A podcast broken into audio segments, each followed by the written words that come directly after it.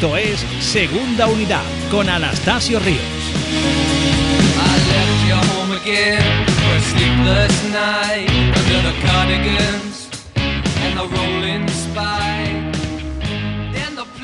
Hola amigos, bienvenidos a Segunda Unidad. En el podcast de hoy entrevistaremos al entrenador que ha clasificado al infantil del COSUR Betis para la fase final de la minicopa. Analizaremos la situación del club después de caer en Santiago ante Obradoiro con Sergio Ávila de ABC de Sevilla y conoceremos el resto de resultados y el calendario de los equipos sevillanos. ¡Empezamos! Vamos con esos resultados de la jornada número 9 en la ACB. Monbus Obradoiro 82, Cosur Real Betis 73, Montaquit Fuenlabrada 70, Valencia Basket 81, Iberostar Tenerife 85, UCAM Murcia 78, Retabel Bilbao Basket 82, Moraván Andorra 87, Unicaja de Málaga 79, Herbalés Gran Canaria 76, Movistar Estudiantes 67, Casa de Mon Zaragoza 85, Quirol B Basconia 87, Juventud de Badalona 86, Baxi Manresa 75, Barça 84 y por último Real Madrid 104, San Pablo Burgos 93. Siguen en la cabeza de la clasificación el Real Madrid y el Barça con 10 victorias y tan solo dos derrotas. Casa de Monzaragoza tercero, suma ya 9 triunfos con nada más que 3 eh, derrotas y la Peña quinto con 7 victorias y 5 derrotas cayó después de conseguir siete triunfos consecutivos y está igualado en, la, en esa parte media de la clasificación junto a Andorra, Burgos o Iberostar Tenerife.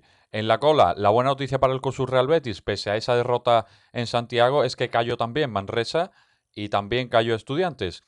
Ambos, eh, e incluso los tres equipos de, de, esa parte baja de la clasificación, COSUR Real Betis, tanto Movistar Estudiantes y Basio Manresa, con tres victorias y nueve derrotas, todavía el COSUR Real Betis fuera del descenso. Por otro lado, hay diferencia también con los eh, equipos que están por encima de un partido solamente con Murcia y Fuenlabrada, mientras que con Obradoiro precisamente ya coge eh, una ventaja de dos victorias eh, por encima de, de, esos puestos de descenso y con respecto al COSUR Real Betis, que insisto, es tercero por la cola.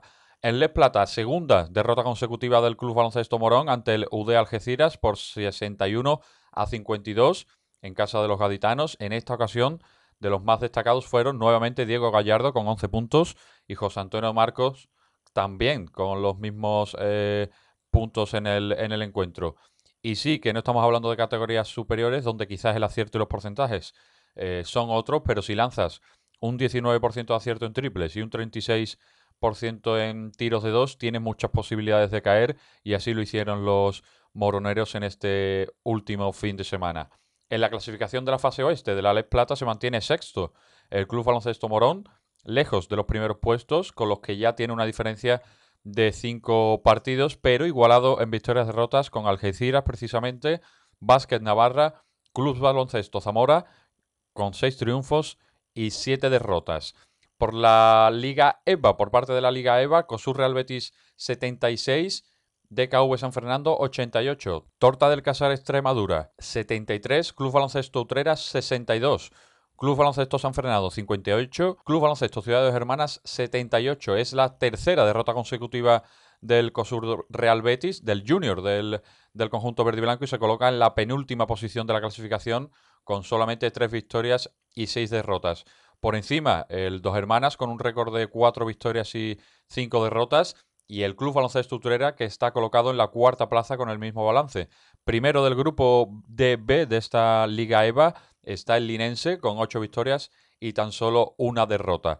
En esta última semana hubo parón en la Nacional 1 tanto masculina como femenina. Después comentaremos lo que se le viene a los clubes sevillanos el próximo fin de semana, pero mientras tanto una noticia magnífica de baloncesto de cantera sevillano. El infantil del COSUR Real Betis se ha clasificado para la fase final de la Minicopa Endesa 2020 en Málaga tras pasar eh, haciendo un torneo brillante, eh, en este caso en, la alquería, en la alquería del baloncesto en, en, Valencia, con tres victorias y cero derrotas ante UCAM Murcia, La Peña y San Pablo Burgos en el grupo A. Luego hablaremos con el entrenador del conjunto verde y blanco, Ignacio Benítez, que nos contará cómo se ha vivido desde dentro eh, entre los chavales esta oportunidad de estar en Málaga eh, durante la Copa del Rey absoluta, disputando del 13 al 16 de febrero este torneo final de la minicopa, que sin duda es un gran regalo para los chavales de la cantera del conjunto sevillano.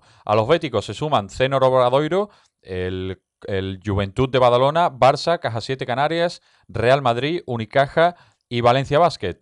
Ocho equipos que se medirán en cuartos, semifinal y final, eh, como ya es tradición eh, desde hace bastantes temporadas, en este fin de semana especial de Copa del Rey, que también está eh, en juego la minicopa Incluso se juega en el propio pabellón donde se medirán los finalistas de la Copa del Rey, esa final también de la minicopa, en este caso por eh, con horario de mañana. Y en esta temporada, por supuesto, será en el Martín Carpena de Málaga, donde se juegue esa finalísima que ojalá ¿no? estuviera el COSUR Real Betis, pero yo creo que ya estando en la fase final de esta competición es un gran logro y una gran alegría tanto para los chavales, insisto, como para los técnicos de, de formación y de cantera que tiene el conjunto verde y blanco. De los más destacados en este torneo han sido el base francés de 13 años recién llegado desde su país hace apenas tres meses, Ilian Febri, con 15 puntos, 12 rebotes y 3 asistencias por partido. Además, también Rafael Romero con 11,5 puntos, 3,5 rebotes y 2 asistencias. Y ya nos está esperando el entrenador del COSUR Real Betis, el infantil del COSUR Real Betis, que estará en esa fase final de la minicopa.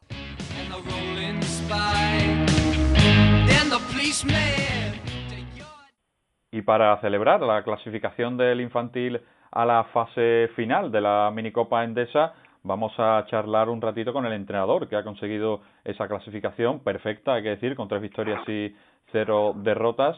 Ignacio Benítez. Ignacio, muy buenas. Hola, muy buenas. Buenas tardes. Bueno, en primer lugar, enhorabuena por esa clasificación eh, y, en una participación en un torneo que ya viene siendo algo, em, digamos, tradicional ¿no? en, la, en la Copa del Rey, como es esta mini Copa Andesa. Eh, ¿Cómo se vive? ¿Cómo se ha vivido desde dentro? ¿Cómo viven unos chavales también entre 12 y 13 años una, una situación así? Pues la verdad que ha sido un, un fin de semana súper súper ilusionante, súper súper bonito porque en la alquería el ambiente que, que se respira allí pues es de muchísimo de muchísimo baloncesto. Pero ya te digo por ejemplo estos chiquillos pues la verdad que están muy bien preparados llevan viviendo muchos torneos muchos campeonatos y demás. Entonces pues están preparados para han estado muy bien preparados para este puente porque sabía la importancia que tenía tenía este este, este puente.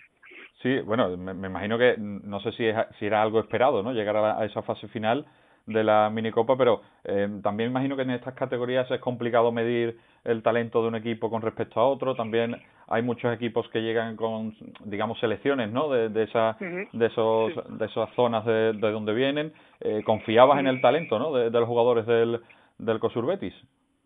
A ver, a esta, a esta altura de temporada, porque acabamos prácticamente de empezar la, la temporada, llevamos tres meses solamente trabajando, eh, no te conoces a las plantillas, no conoces bien la generación, entonces cuando salieron los grupos tú no tú no sabes bien cómo, cómo va a ir la cosa. Tú lo primero que les pides a los chavales es que, que ese fin de semana tienen que competir al 200% y ya luego pues hay que ver dónde nos pone dónde nos pone el, grupo. Entonces pues lo más importante es estar bien metido estar concentrado y trabajar. Y una vez que ya estás allí a, a utilizar el talento que ellos tienen porque porque no a estas edades no les puedes pedir no les puedes pedir otra cosa Sí, claro. Eh, háblanos un poco, ¿no? De, nombres propios, un poquito, tampoco eh, es demasiado, porque sabemos también que, bueno, son chavales, insisto, entre 12 y 13 años.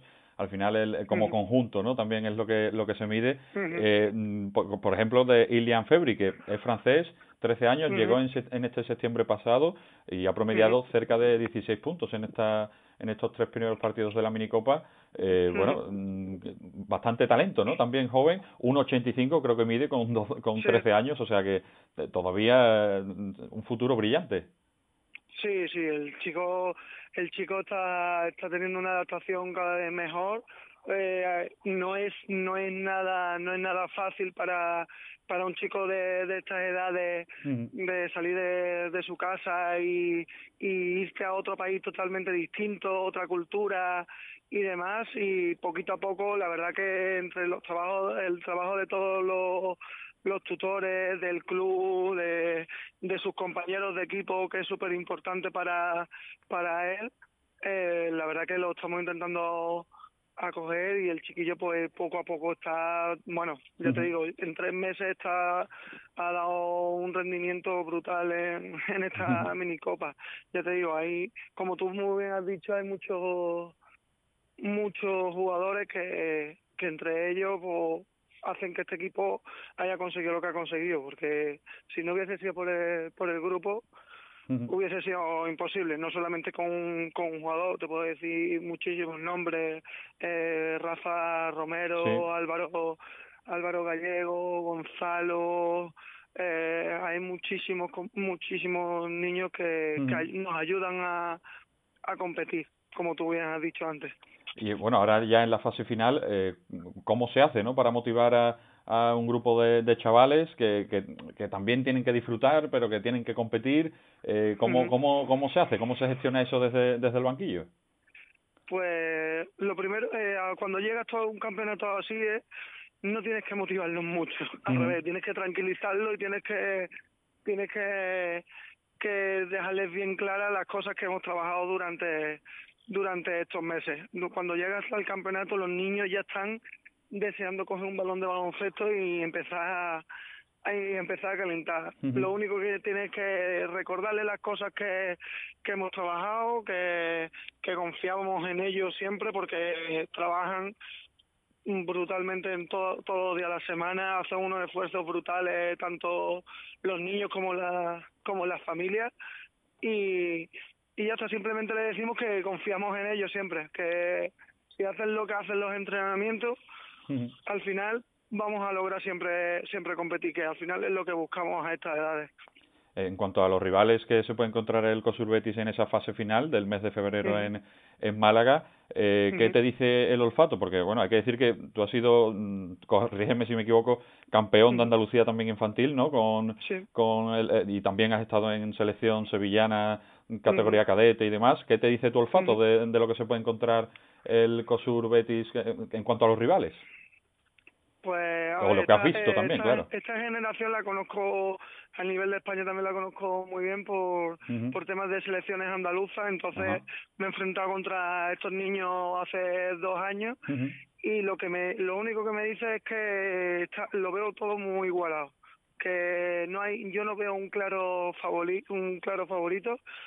Eh, veo que cada partido es una es una guerra que tienes que trabajar a muerte todos los partidos eso es lo más complicado que que, que los niños vean eso y que vean que no le no tienen que temer a nadie que lo que tienen que hacer es trabajar como ellos saben para para llegar al final de, del partido pues eso compitiendo compitiendo contra contra cualquiera. Entonces si ellos también eso ellos también y ellos están enchufados yo sinceramente te digo que puedo que podemos competir con, contra cualquiera. Si si no es así pues será, muy complicado lo veo todo muy abierto no te sabría decir bien un favorito la verdad Ojalá, ojalá así sea. Y mm, te voy a hacer una pregunta ya para, para terminar, que se la suelo hacer a, a muchos eh, jugadores españoles de formación eh, también, que, que quizás les ha costado algo más de, de tiempo llegar a la élite o, o, demás. Eh, ¿Cuál crees que son las razones por las que eh, existen tantos chicos que tienen tanto talento ¿no? en, en, categorías inferiores, pero que, que, cuesta tanto dar ese, ese salto? Y además tú como entrenador sevillano, además, que sevillanos, eh, Raúl Pérez, ¿no? Hace ya bastante tiempo, pero cuesta, ¿no? También ver a, a muchos eh, sevillanos en la élite. Eh, ¿Cuál puede ser las razones que por esta que pasa esto? Bueno, ya esa es una pregunta más, más compleja, es mucho más complicada porque al final cuando su ese jugador acaba, acaba su etapa su etapa junior eh, necesita es todavía muy pequeño para muy pequeño a nivel físico, a nivel mental, para vivir, para todavía dar el salto a, a equipos, por ejemplo, a CB. eso es mi, mi humilde opinión. Entonces, ese chico lo que necesita es vivir experiencias poco a poco para, para poder llegar. También hay que apostar y, y creer en, eso, en esos jugadores que tienen que sufrir, que tienen que pelear por, por estar ahí. Muy bien, bueno, pues eh, Ignacio, mm, agradecerte tu presencia en el podcast de, de Segunda Unidad.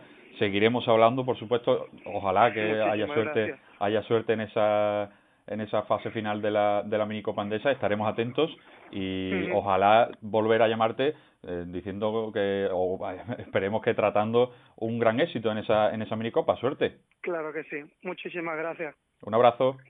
Venga, un abrazo fuerte.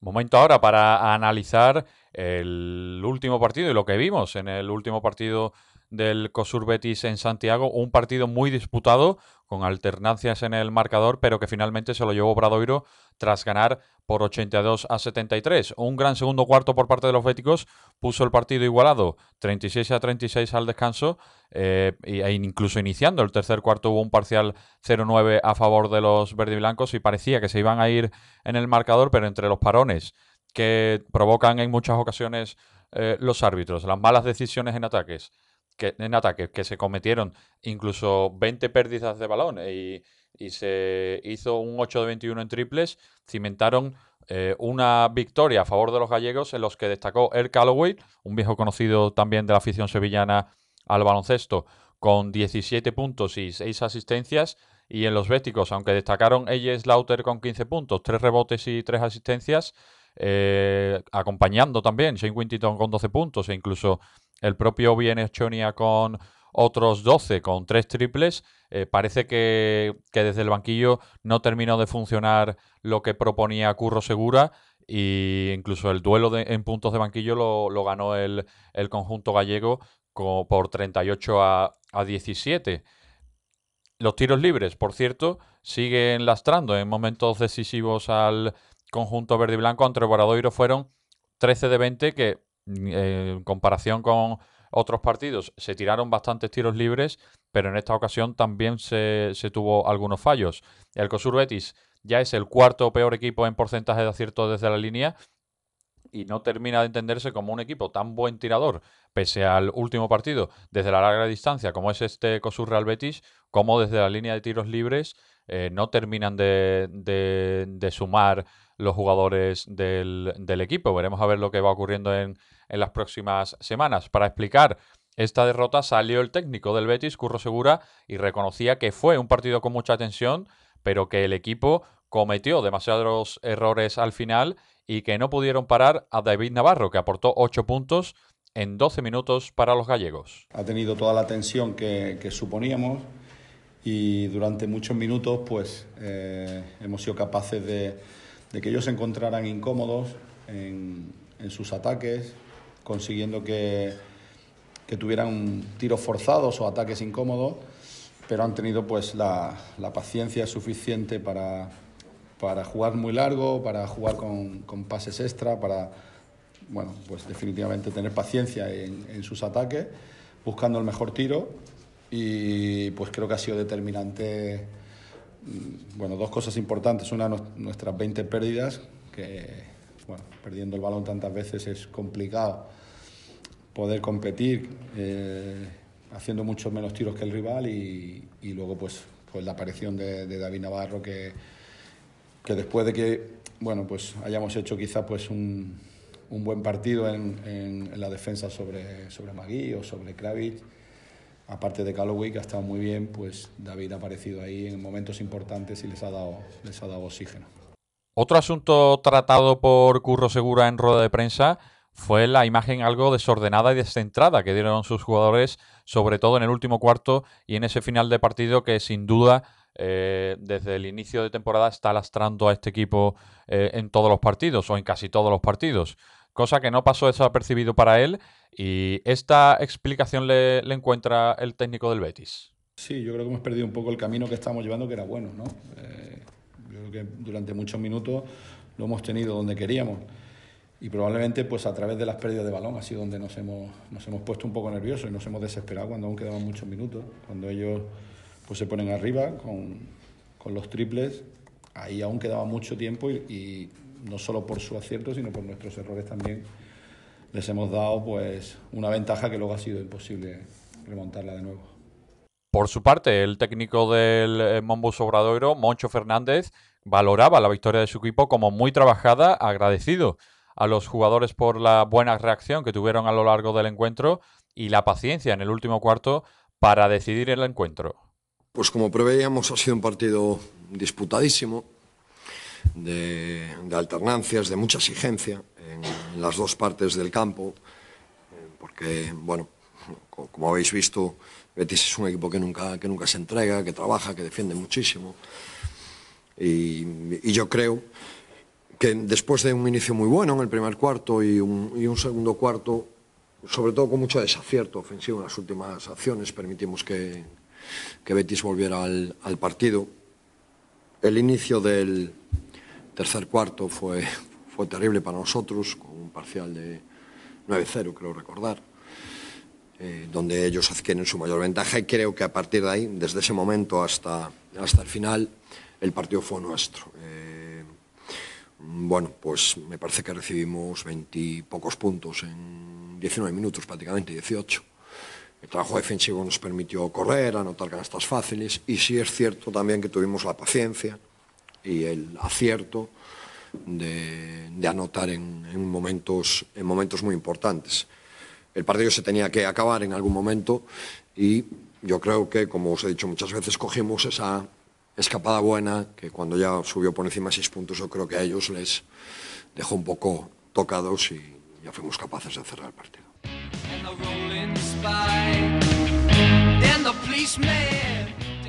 Tras escuchar a los entrenadores, es momento de analizar en profundidad el partido ante Monbus Obradoiro, derrota 82 a 73, insisto, y la situación actual del COSUR Real Betis, que parece que no termina de salir de, ese pozo, aunque, insisto, todavía eh, en estas dos últimas jornadas no está en posiciones de descenso. Lo haremos con Sergio Ávila de ABC de Sevilla. Sergio, muy buenas. ¿Qué tal? Buenas tardes, Tasio, ¿cómo estamos? En primer lugar, bueno, ¿qué te pareció este último partido? Eh, parecía que con estudiantes eh, se dio una muy buena imagen y que había se había aprendido de los errores de, del de partidos anteriores y demás, pero en este último partido contra Guaradoiro se volvió a caer en la misma piedra del último cuarto. Eh, 20 pérdidas cometió el, el conjunto verde y blanco también. Eh, mucho fallo, ¿no? En ese, en ese último, en ese final de partido. Pues sí, como tú dices, yo creo que se recayó en errores de, de partidos precedentes, de derrotas precedentes y a mí me pareció una derrota muy similar a otras que ya habíamos visto durante la temporada, ¿no? Se puede decir que se repitió un poco la película. Desde el punto de vista estadístico, como tú dices, lo más llamativo fueron eso, las pérdidas, que fueron 20, creo que es el tope de la temporada, porque el Betis, la verdad es que tiene defectos como equipo, evidentemente, está ahí abajo, y todos los equipos que están ahí abajo tienen muchos defectos, ¿no? Pero precisamente ese no era uno de ellos hasta ayer. Eh, digamos que es un equipo que normalmente ha gestionado bien las posesiones, no se ha caracterizado por tener un número elevado de pérdidas durante los partidos, pero ayer sí que las tuvo, ¿no? Sobre todo en el último cuarto, creo que fueron ocho, y por ahí se le fueron las opciones de victoria, ¿no? Yo creo que el equipo perdió los papeles en el último cuarto, aún no sé muy bien explicar lo que sucedió para que ese cortocircuito lo dejara sin opciones porque coincidió además en un momento en el que Moncho Fernández hizo cambios y metió jugadores de la segunda unidad que le dieron al, al, Obrador, al un rendimiento extraordinario y aparte de las pérdidas yo creo que los 14 triples que encaja el equipo son letales, ¿no? Porque, en fin, si sumas 20 pérdidas más 14 triples en un partido fuera de casa en la CB, pues lo normal es que esa ecuación te dé la derrota, ¿no? Y bueno, son nueve y, y una más, ¿no? Yo creo que, en fin, el equipo tiene que seguir trabajando porque eh, yo creo que se siguen cometiendo errores que ya deberían haberse subsanado y que no se subsanan, ¿no? Pensábamos que el partido de estudiantes podía ser un punto de inflexión, como has comentado tú, pero en Obrador yo sé que volvieron a, a repetir errores ya conocidos. ¿no? Sí, y además esa imagen final de la que, que tú has incidido, eh, incluso Curro Segura dijo al, al, en la rueda de prensa posterior al partido, eh, porque le preguntaron en rueda de prensa que que, que, que, que, sí que es verdad que estaban que, perdieron el orden incluso y estaban un poco descentrados. O sea que es algo que no estaba siendo tan habitual pero puede ser eh, un síntoma como para preocuparse no que como que bajaron los brazos como que eso descentrados perdieron como has dicho no perdieron los papeles prácticamente en el último cuarto. yo, yo yo creo que el punto de inflexión fueron los tres triples que encadena Obradoiro al inicio del, del último cuarto y ahí el equipo Mm, voy a repetir la expresión, yo creo que pierde los papeles un poco, porque también vienen, vienen, creo, dos faltas en ataque consecutivas de Sipahi, viene, creo que es otra de Whittington, aunque no recuerdo bien, viene una antideportiva de Conger ya en el tramo final del cuarto, el equipo se desordena, se, se, se lo preguntaron los compañeros en, en rueda de prensa Curro Segura y yo creo que fue un comentario bastante acertado en el, en el análisis. El equipo se desordena y yo creo que en ese momento cuando el equipo ve que defensivamente pierde fuelle, yo creo que se le, se le empiezan a venir los fantasmas de otras derrotas a la cabeza, eh, la ansiedad ahí juega un papel eh, fundamental y muy negativo para que el equipo se desestabilice emocionalmente y bueno, y todo junto pues hace que ese cóctel sea fatal, ¿no? Para la suerte del, del Consur Betis en el partido, ¿no? ¿Cómo salir de ahí, de esos últimos cuartos fatales? Pues no lo sé, porque parece más bien una cosa más de cabeza que de baloncesto, ¿no? Aunque nunca se sabe qué es antes, si el huevo o la gallina, ¿no? Si es el, la falta de baloncesto, de defensa o, o de lo que sea, lo que propicia que las cabezas de los jugadores no funcionen en ese cuarto o es lo contrario, ¿no?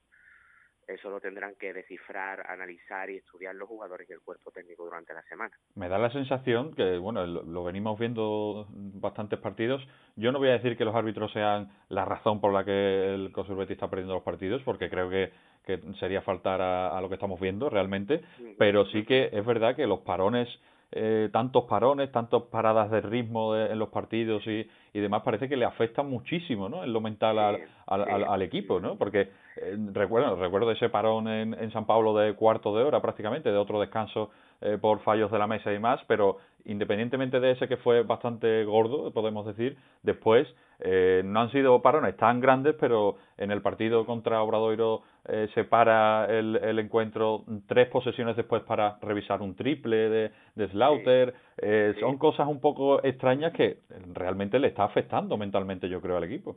Sí, yo estoy totalmente de acuerdo en eso, Tasio. Mm, sin querer justificar nunca la claro. del equipo por ahí, yo creo que el equipo se descentra, se descentra y Hombre, razones para ello puede tener, porque la verdad es que muchas veces las paradas de los árbitros para revisar jugadas en monitores, como a la que tú te has referido, el triple del Lauter, que se vio que no había motivo ninguno para revisar ese triple, pues yo creo que eso está descentrando un poco al equipo, ¿no? Y también faltas en ataque, eh, algunas de las señaladas ayer yo creo que no fueron, y bueno, yo creo que eso pues le está perjudicando al equipo. Y en eso pues no va a tener más remedio también que trabajar durante la semana porque el arbitraje ha cambiado en ACB, ahora se revisan jugadas que antes no se revisaban y bueno, el equipo se va a tener que acostumbrar a eso para competir porque eh, yo no estoy viendo la, la totalidad de los partidos de todos los equipos, pero me imagino que las cosas que suceden en los partidos del Go Surbeti sucederán también en otras canchas, ¿no? Sucederán también este tipo de lances extraños, jugadas revisadas que no hay que revisar, faltas que antes no se pitaban y ahora se pitan. Me imagino que les estará sucediendo a todo el mundo, ¿no? Entonces el equipo tiene que reponerse a todo eso. ¿Que es duro? Sí, pues, eh, en fin, eh, mentalizarse, trabajar y, y seguir seguir aplicándose para salir de ahí abajo porque en fin, van, van pasando las jornadas, son ya 12 y lo que tiene son tres victorias en el casillero. Con ese ritmo de victorias no te da para salvarte, vamos. Y veremos a ver también la actitud que empieza a tomar Curro Segura sobre los jugadores, porque yo en los últimos dos partidos he notado cierto cambio. No sé lo que te parecerá a ti, Sergio, porque en el eh, bueno antes de que se marchara Casey Rivers era el que más minutos jugaba y apenas llegaba a 23 minutos. En el último partido, Demetrius Conger jugó 25 y, o perdón, en el último partido contra Estudiantes jugó 25 y en el último contra Boradoiro, ella Slaughter 27 minutos en pista y Shane Wintington otros 25. Sabemos que mm, no bueno, que para Curro Segura el conjunto es lo más importante y las rotaciones él la lleva a rajatabla y demás, pero es noticia que veamos a, jugadores jugando estos minutos en, en, este, en este momento de la temporada cuando empezamos eh, la campaña eh, pensando que íbamos a seguir la misma rutina que tuvo el equipo durante el Alep Oro, que era todo mucho más plácido, claro está. Claro, pero yo creo que la necesidad obliga, ¿no? La necesidad obliga y bueno, yo creo que la marcha de, de Casey Rivers ha marcado un antes y un después en lo que a políticas de rotación se refiere. Eh, y puede ser que, claro, con el cúmulo de derrotas, pues haya jugadores de más jalones que yo creo que demandan más minutos en pista y que tengan que gastar esos minutos en pista para, en fin, tratar de sacar al equipo del atolladero. Mm, yo no sé si ese cambio será aceptado o no. Mm, por el momento, desde la marcha de Casey son una victoria y dos derrotas el parcial, ¿no? Claro, y, lo que no sabemos también, o no sabemos tampoco, es si es algo circunstancial o de verdad eh, Curro Segura ha tomado la decisión de los buenos a la pista cuanto más tiempo posible, ¿sabes? Que tampoco eso lo sabemos todavía es demasiado pronto para saberlo, ¿no? Lo que sí sabemos, por ejemplo, es que Malmanis está fuera de la rotación en estos momentos, que Nacho Martín ha ocupado el sitio de, de Malmanis, el que pudiera tener Malmanis en la rotación. Yo creo que Nacho Martín ayer, por ejemplo, no hizo un buen partido, pero en los dos anteriores sí que participó activamente y sí que sus números empezaron a parecerse a los que tienen que ser los números de Nacho Martín. Y luego también sabemos que Conger ha ocupado el sitio de Casey Rivers, ha, que es Slaughter es el jugador que va a tener que asumir pues los galones en el perímetro como la principal referencia anotadora del equipo y que Whittington se ha quedado en una especie de comodín entre el 4 y el 5 pues porque se está comprobando que es un jugador que hace más daño por fuera que por dentro no de hecho no sé qué porcentaje de tiro desde tres tendrá pero tiene que ser altísimo no porque la verdad es que pelota que reciba en la esquina pelota que, que enchufa no entonces, bueno, son pequeños cambios que yo creo que está introduciendo Curro mm, en aras de optimizar mejor los recursos que tiene, pero mm, evidentemente si las derrotas siguen acumulándose, pues no va a haber más remedio que meter a nuevos jugadores en la rotación en forma de fichaje, porque bueno, cuando un equipo pierde, pierde y pierde, hay que buscar soluciones antes de que se te vaya el tren.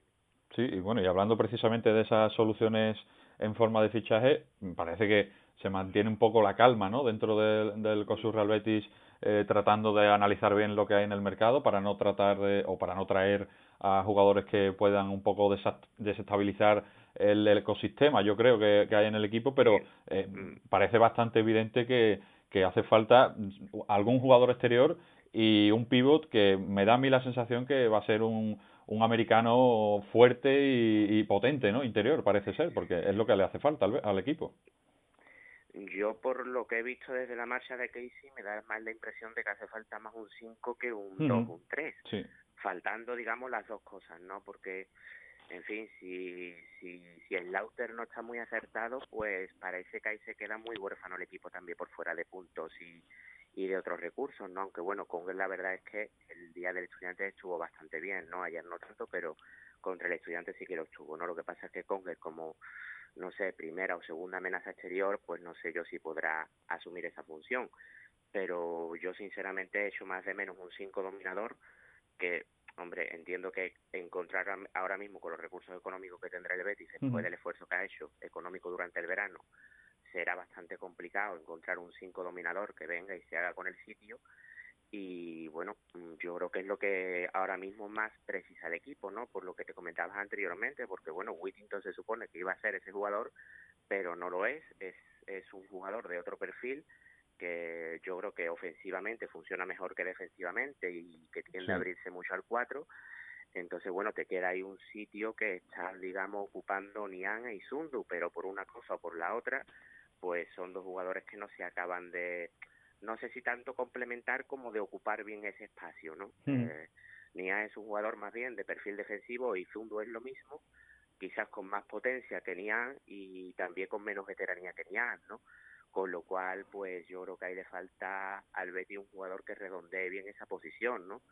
Eh, en fin, carencia tienen todos los puestos, ¿no? Porque un equipo que va el decimosexto, pues evidentemente tiene carencias del 1 al 5 pero si tienes que solventar alguna papeleta, eh, como tú decías, tienes que mirar al, al perímetro, al 2-3, una especie de dos y medio tal vez, y, el, y en el juego interior buscar un, un 5 rotundo, ¿no? Si lo encuentran, yo creo que el equipo puede puede mejorar cualitativamente, ¿no? Pero bueno, veremos a ver si son capaces de encontrarlo. Veremos, veremos a ver si lo consiguen. No sabemos si antes de, de acabar el año, pero antes de acabar el año precisamente tiene el COSUR Betis un calendario eh, con Real Madrid, el próximo partido el sábado que viene en San Pablo, Bilbao, se viaja a Miribilla y se acaba el año 2019 en San Pablo también contra Manresa el 29 de diciembre. Eh, yo vengo hablando en semanas anteriores que eh, parecía el calendario como para conseguir una victoria, incluso dos, contra Obradoiro, eh, quizás Bilbao, aunque es complicado, Manresa, por supuesto, en casa, pero tras las últimas sensaciones no sabe uno a qué atenerse, ¿no? Pues estoy contigo. La verdad es que ahora mismo es una incógnita, ¿no? Lo que puede desarrollar el equipo en los próximos partidos. Hombre, sabemos que contra el Real Madrid, aunque bueno, el Betis de los descensos le ganó las dos veces, pero una seguro. Sí, sí, sí, sí. Eh, lo que pasa es que el tema del Real Madrid es que viene aquí después de dos derrotas fuera de casa, porque creo que perdió en Bilbao y perdió en Zaragoza, Zaragoza. además de bastante, ¿no? Así es, sí. Entonces el Real Madrid solamente tiene dos derrotas, pero las dos que tiene las ha obtenido fuera de casa con lo cual que vaya a encajar otra derrota fuera de casa, pues a mí se me hace complicado, complicado, ¿no? Mm. Pero bueno, puede pasar y luego el equipo tiene un compromiso en Bilbao que, en fin, es un duelo directo. En teoría, bueno, ahora mismo no es un duelo directo porque Bilbao creo que tiene cinco, pero bueno, es un rival que se supone que va a estar jugándose las papas y al final de temporada también, ¿no? Lo que pasa es que en Miribilla aquello se llena, aquello es una olla a presión y es muy complicado. Pero bueno, eh, es lo que dictamina el calendario y quedan cinco jornadas de la primera vuelta. El equipo tiene tres victorias y por lo menos dos o tres más victorias tienes que sacar porque si no te vas a ver en la jornada décimo, octava muy, muy, muy, muy agobiado, ¿no?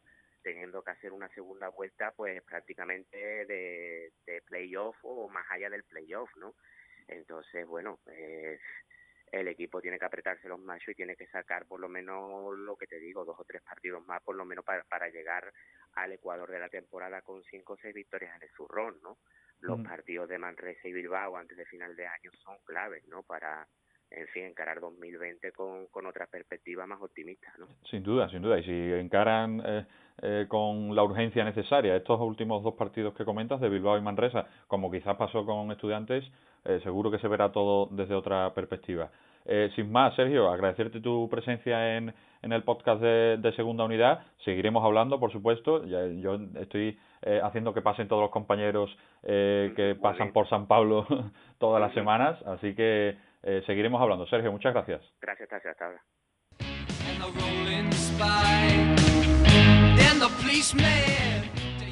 Es momento ahora de repasar lo que se nos viene en el próximo fin de semana en el baloncesto sevillano en ACB, la jornada número 13. COSUR Real Betis, Real Madrid, el sábado 14 a las 8 y media de la tarde. Vuelve el horario de sábado para el conjunto verde y blanco.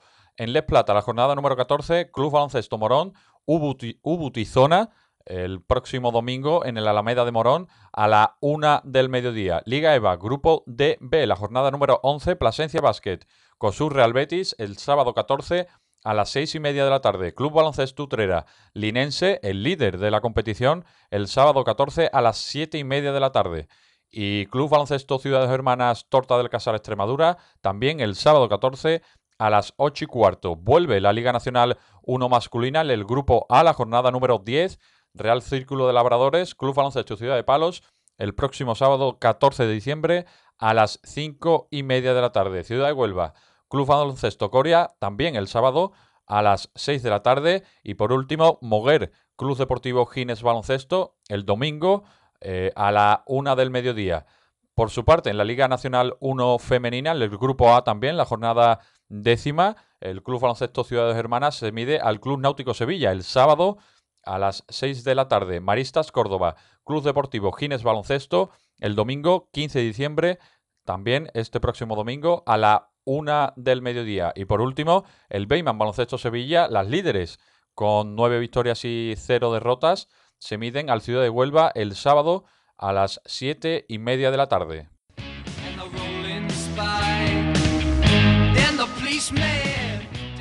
Es hora de despedirse. Hasta aquí el programa de hoy. Es momento para darle las gracias también al COSUR Real Betis por facilitarnos eh, a los protagonistas eh, como cada semana. En esta ocasión ha sido el entrenador del equipo que ha clasificado a la minicopa endesa eh, al conjunto infantil del, del, cuadro verde y blanco. También gracias al compañero Sergio Ávila de ABC de Sevilla por querer darnos su opinión y a todos vosotros por escuchar. Ya lo saben, para seguir a Segunda Unidad Podcast lo pueden hacer en iVoox, anchor.fm. Desde hace algunas semanas también ya estamos en Spotify y en otras plataformas de podcast. Y por último, me pueden seguir a mí también a través de Twitter, arroba Tasio93. Ahí pongo los enlaces a todos los programas semanalmente. O por el contrario, en mi página de Facebook, Anastasio Ríos. Hasta aquí el programa de hoy, ya lo saben. Tu baloncesto más local en un play. Adiós.